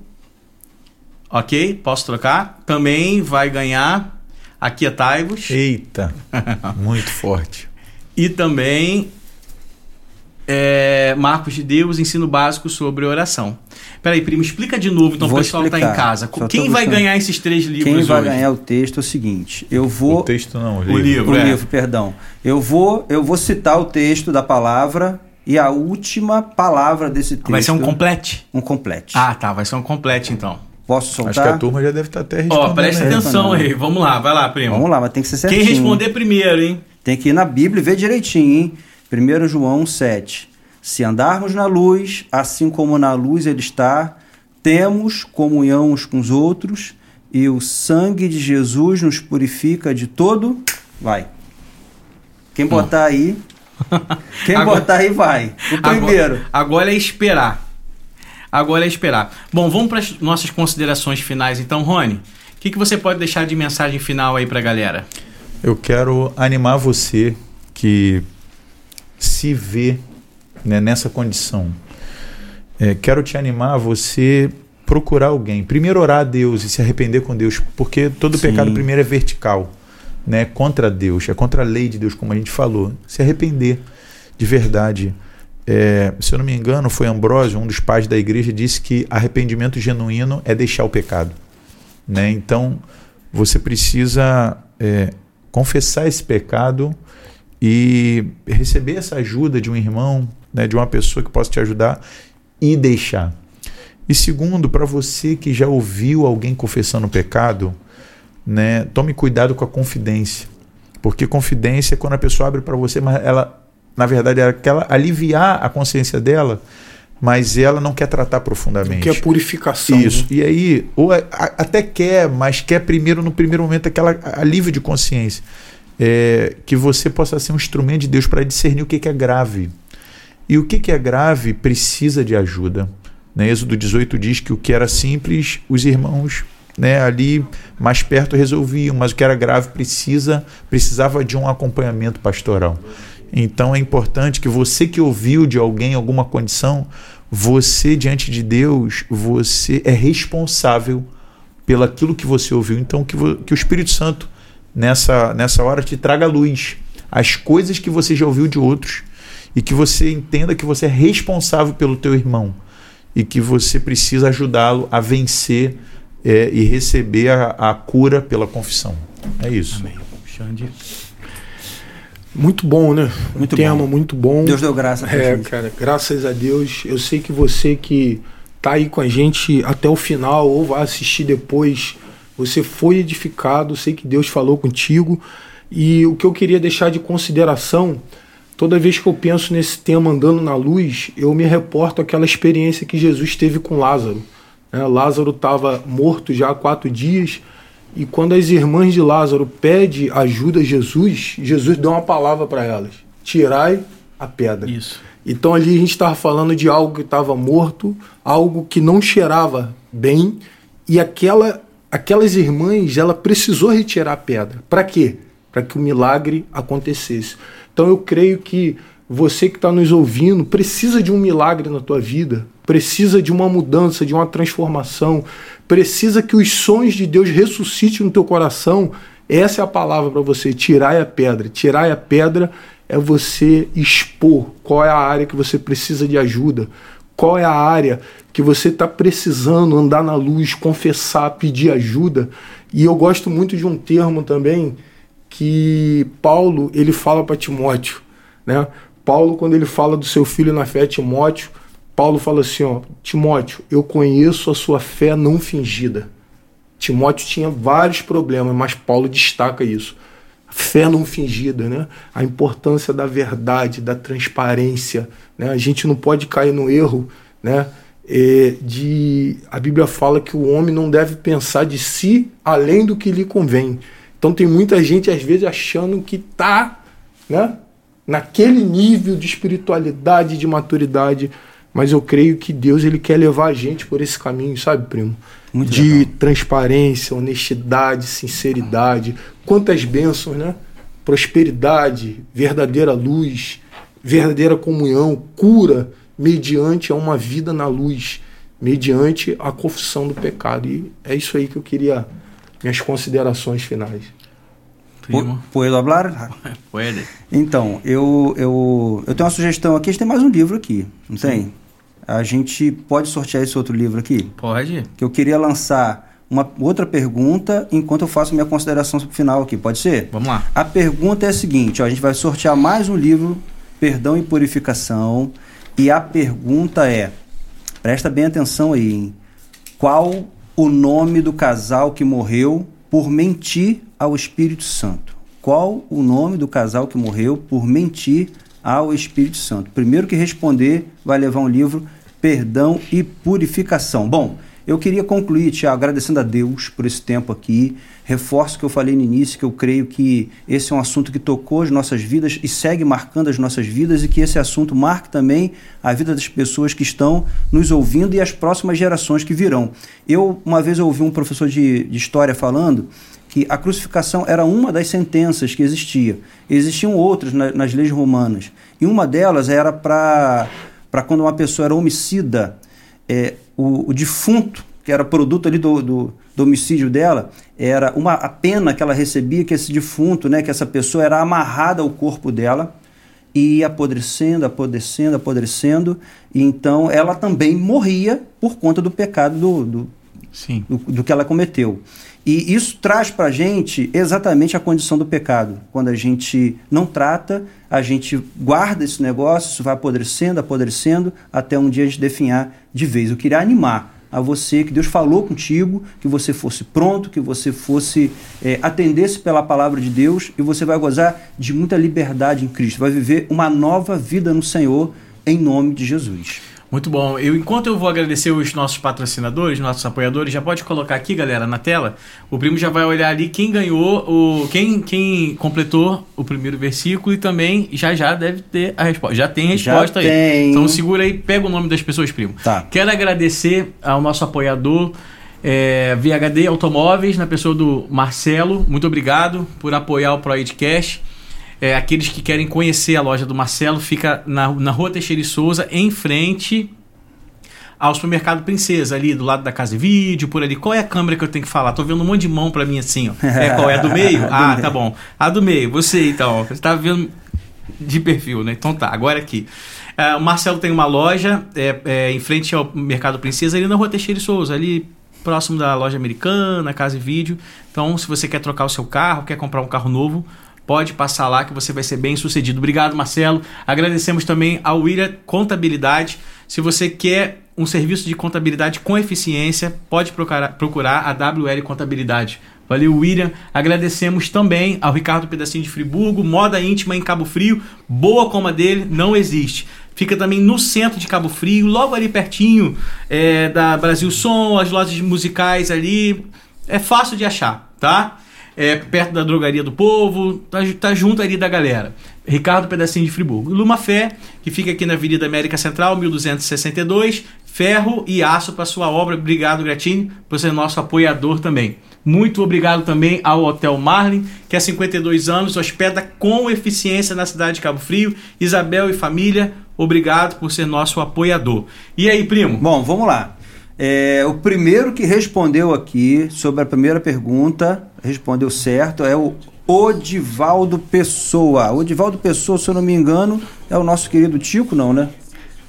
Odivaldo. Odivaldo é irmão, O né? irmão dele? Eu acho que é o irmão dele. Então, então, Odivaldo Pessoa, parabéns. Você pode passar aqui no Proid e pegar Pega na loja de missões. loja de missões. Lá na loja de missões. Fechado. Inclusive, aproveitar para falar que a loja de missões está funcionando diariamente com cafezinho, Eita. pão de queijo. Coisa boa, hein? E você ainda pode comprar um livro que vai edificar você e a sua casa também. Muito bom. E agora, o segundo sorteio, deixa eu ver aqui, rufa os tambores, deixa eu ver quem foi. Ah. Bom, Adilson Santos respondeu às 20h26. Ananias e Safira, resposta corretíssima. Adilson Santos pode passar aqui também na loja de missões, pega o seu livro e toma um cafezinho também. Muito bom. Eu não posso deixar de falar do Proí de Escola Cristã. Se você quer informações, no podcast da semana passada, nós conversamos e demos essa excelente notícia, né? Então, se você quer saber mais sobre o Proí de Escola Cristã, entre em contato conosco pelo site www.proidescola.com é, cristã.com.br e lá é, tem um formulário onde você vai deixar seus contatos e, a nossa equipe vai entrar o mais rápido é, possível em contato com você para a gente passar todas as informações. Anuncia, divulga para a galera que nós temos certeza que esse é um projeto do coração de Deus e nós esperamos o seu contato para a gente contar tudo que nós estamos assim, que Deus está planejando para o ProI Escola Cristã. Eu quero agradecer demais a presença de todos aqui equipe técnica, as pessoas que estiveram aqui também na mesa, Rony, Alexandre, Primo, e a sua presença aí acompanhando a gente de casa. Muito obrigado por estar conosco em mais um tema. É, leva essa mensagem, compartilha esse encontro de hoje. Eu tenho certeza que Deus ele quer uma nação santa, um povo escolhido, um povo curado, um povo que Povo não curado. vive mais sobre o domínio do pecado. Amém. Né? Aqueles que já não são mais escravos e que vivem na luz e que andam em luz. Que assim seja o seu final de quarta-feira, a sua semana e espero você no próximo Proedcast, na próxima quarta-feira, com mais temas relevantes na Cosmovisão Bíblica. Fique com Deus, um abraço a todos, até mais.